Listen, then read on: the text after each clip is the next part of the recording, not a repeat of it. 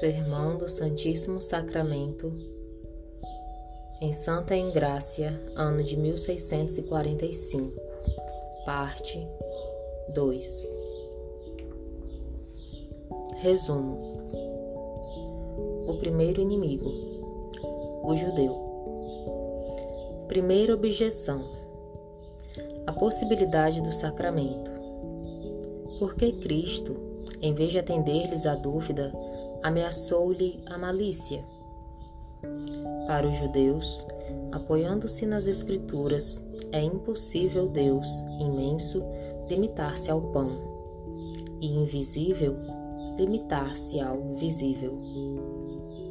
Por que então no deserto pediram a Arão, sacerdote, que lhes fizesse um Deus visível? O que eles pediram, nós recebemos um argumento a nosso favor. Os judeus adoraram o bezerro e foram castigados.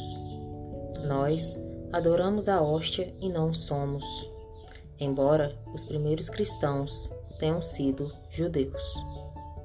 Se o judeu crê nos outros milagres da Escritura, por que não crer na Eucaristia? Se crê no poder das palavras de Josué ao sol e de Moisés à rocha? Por que não acreditar no poder das palavras do sacerdote? Para o judeu, crer na Eucaristia não lhe é necessária nova fé. Cristo, ao instituir a Eucaristia, não pediu entendimento, pediu memória. Início Caro mea vere est cibus, et sanguis meus vere est potus. O primeiro inimigo de Cristo que temos em campo contra a verdade daquele sacrosanto mistério é o judeu. Judaica perfídia foi, como se crê, a que deu causa à dor e ocasião à glória deste grande dia. Mas, para convencer o judeu, e o sujeitar à fé do mistério da Eucaristia, não há mister a razão às nossas Escrituras. Bastam-lhe as suas mesmas. A primeira e maior dúvida que tiveram os judeus contra a verdade deste sacramento foi a possibilidade dele. Quamodo potest hic nobis carnem suam dare ad manducandum? Como pode este, diziam, dar-nos a comer sua carne. João 6, versículo 53. Não é possível. E Cristo, que lhes respondeu, Nice mando mando caverites carnem filii hominis et biberites eius sanguinem non abebites vitam in vobis. João 6, versículo 54. Se não comerdes a minha carne e beberdes o meu sangue, não tereis vida. Senhor, com licença de vossa sabedoria divina, a questão dos judeus era duvidarem da possibilidade deste mistério, e as dúvidas postas em presença do Mestre soltam-se com a explicação e não com o castigo. Se estes homens duvidam da possibilidade do mistério, dizei-lhes como é possível e declarai-lhes o modo com que pode ser, e ficarão satisfeitos. Pois, por que, por que seguiu Cristo neste caso outro caminho tão diferente? E em lugar de lhes dar a explicação, os ameaçou com castigo? A razão foi porque os que duvidavam neste passo eram judeus. Litigabant ergo Judaei. João 6, versículo 53.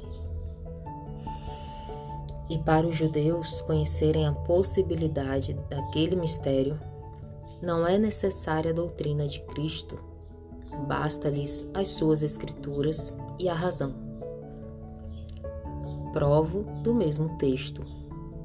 Litigabant ergo Judaei. Diz que os judeus litigavam uns contra os outros sobre o caso. Se litigavam, logo, uns diziam que sim, outros que não. Os que diziam que sim davam razões para ser possível. Os que diziam que não davam razões para o não ser.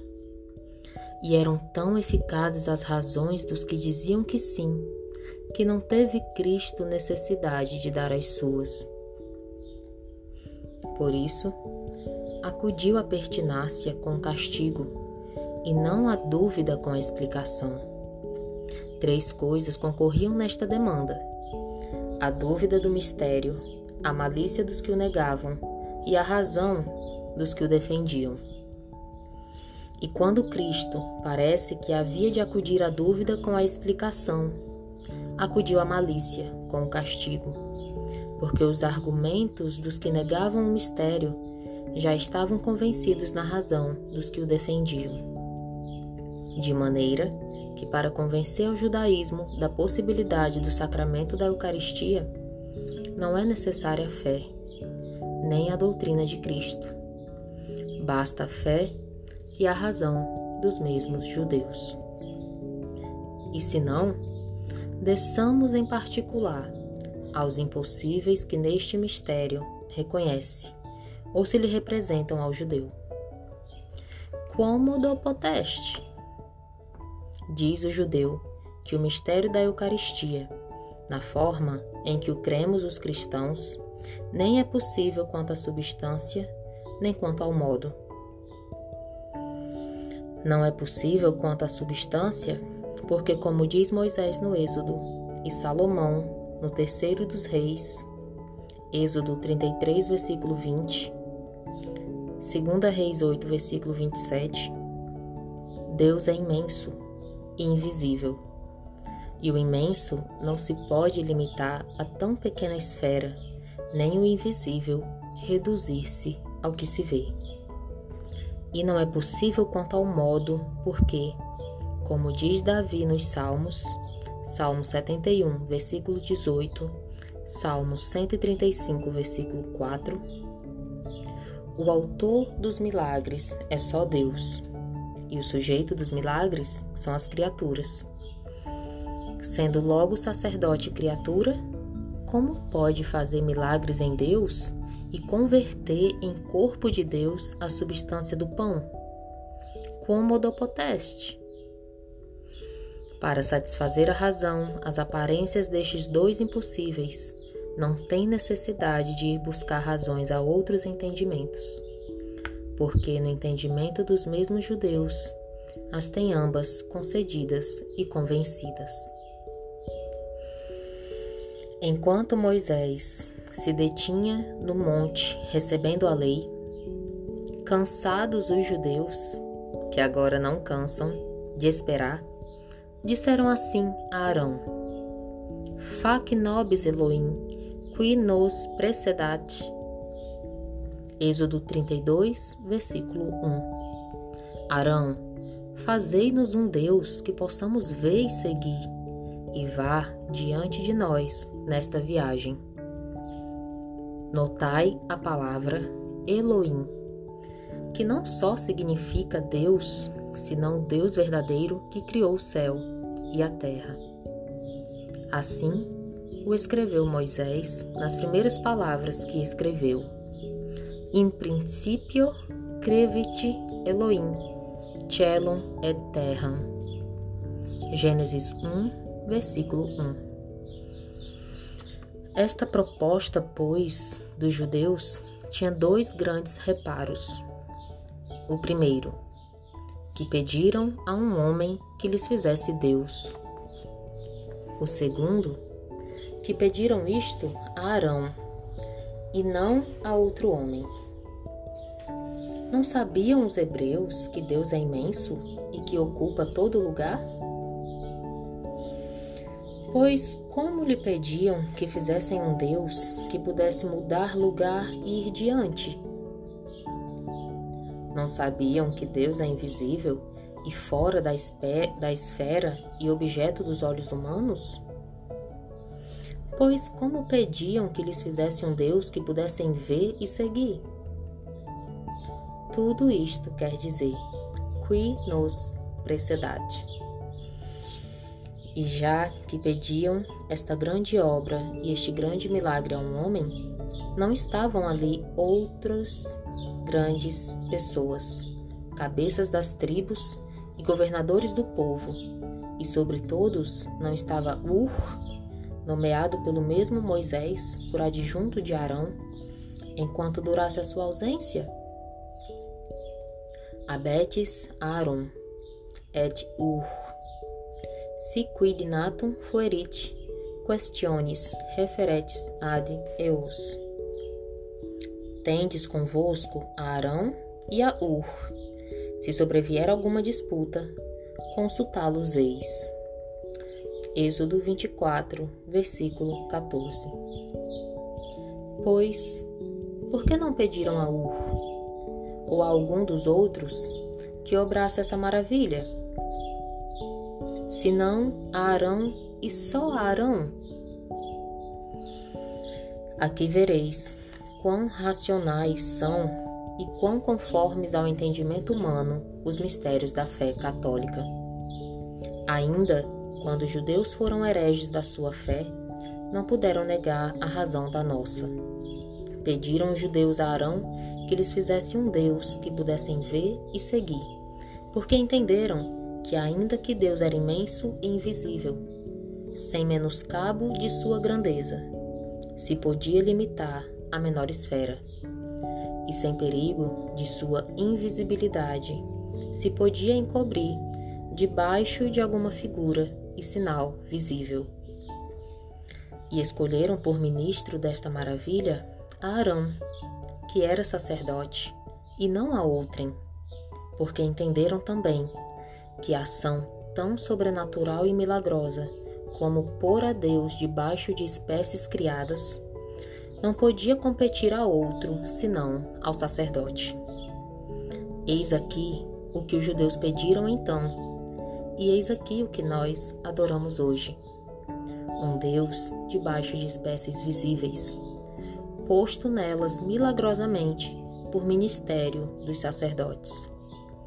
Os judeus foram os que traçaram o mistério, e nós os que o gozamos. Eles fizeram a petição e nós recebemos o despacho. Eles erraram e nós não podemos errar. E em que esteve a diferença? Esteve só a diferença em que eles creram que só podia fazer esta maravilha por autoridade humana. Fac nobis Elohim qui nos precedat.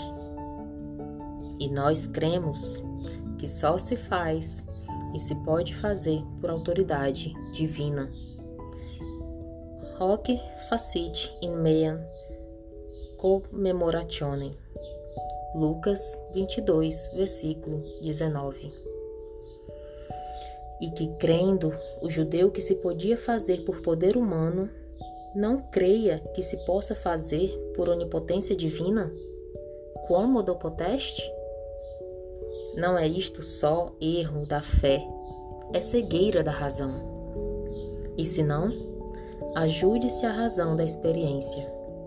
Quando os judeus, neste caso, adoraram o bezerro, no mesmo dia os castigou Deus, matando mais de 20 mil deles. Êxodo 32, versículo 18. É assim? Logo bem se segue que está Deus na hóstia consagrada. Provo a consequência. Se Deus Ponhamos este impossível. Se Deus não está naquela hóstia, todos os cristãos somos idólatras, como foram os judeus quando adoraram o bezerro. É certo, porque em tal caso reconhecemos divindade onde a não há. Pois se somos idólatras, por que nos não castiga Deus, assim como castigou os judeus? Aperto a dúvida porque os judeus adoraram o bezerro uma só vez. Os cristãos adoramos as hóstias, a hóstia consagrada há 1600 anos. Os judeus adoraram o bezerro em um só lugar. Os cristãos adoraram o sacramento em todas as partes do mundo. Os judeus que adoraram o bezerro eram de uma só nação, e os cristãos que adoram o sacramento são de todas as nações do universo. Ainda falta o mais forçoso argumento. Muitos dos que creem e adoram este soberano mistério são hebreus da mesma nação, verdadeiramente convertidos à fé. O mesmo autor e instituidor dele, Cristo, Redentor e Senhor nosso, era hebreu. Os primeiros que o adoraram creram e comungaram, que foram os apóstolos e os discípulos, eram também hebreus. E esses mesmos hebreus foram os primeiros sacerdotes que o consagraram e os primeiros pregadores que o levaram, promulgaram, fundaram e estabeleceram por todo o mundo. Pois, se Deus é o mesmo e os adoradores deste mistério os mesmos, por que os não, os não castiga? Deus a eles e a nós, como castigou aos antigos hebreus. Se adorar aquela hóstia é idolatria, como foi adorar o bezerro, por que sofre Deus mil e seiscentos anos na face de todo mundo, o que não sofreu um dia em um deserto? É porque eles foram verdadeiramente idólatras e nós somos verdadeiros fiéis. É porque eles adorando o bezerro, reconheciam divindade onde não havia. E nós, adorando aquela hóstia consagrada, reconhecemos divindade onde verdadeiramente está Deus. De maneira, judeu, que com o teu mesmo castigo, com as tuas mesmas escrituras e com o teu mesmo entendimento, te está convencendo a razão a mesma verdade que negas e os mesmos impossíveis e dificuldades que finges. Mas vamos continuando e discorrendo por todas as dificuldades deste mistério, e veremos como os judeus as têm já crido todas nas suas escrituras. O sacramento da Eucaristia, por antonomasia, é mistério do Testamento Novo. Ic calix novum testamentum ed est in meu sanguine. 1 Coríntios 11, versículo 25. Mas, de tal modo, é mistério novo e do Testamento Novo, que todas as suas dificuldades se creram e se tiraram no velho. Grande dificuldade é desse mistério, que o pão se converta em corpo de Cristo e o vinho em seu sangue. Mas se o judeu crê nas suas escrituras que a mulher de Jó se converteu em estátua, se crê que a vara de Moisés se converteu em serpente, se crê que o rio Nilo se converteu em sangue, que razão tem para não crer que o pão se converte em corpo de Cristo? Gênesis 19, versículo 26, Êxodo 4, versículo 3, 7, versículo 17. Grande dificuldade é deste mistério, que se conservem os acidentes fora do sujeito e que subsistam por si sem o arrimo da substância. Mas se o judeu crê que a luz, que é acidente do sol, foi criada ao primeiro dia, e o sol, que é a substância da luz, foi criada ao quarto, que razão tem para não crer que existam os acidentes de pão que vemos, onde não tem substância de pão que os sustente?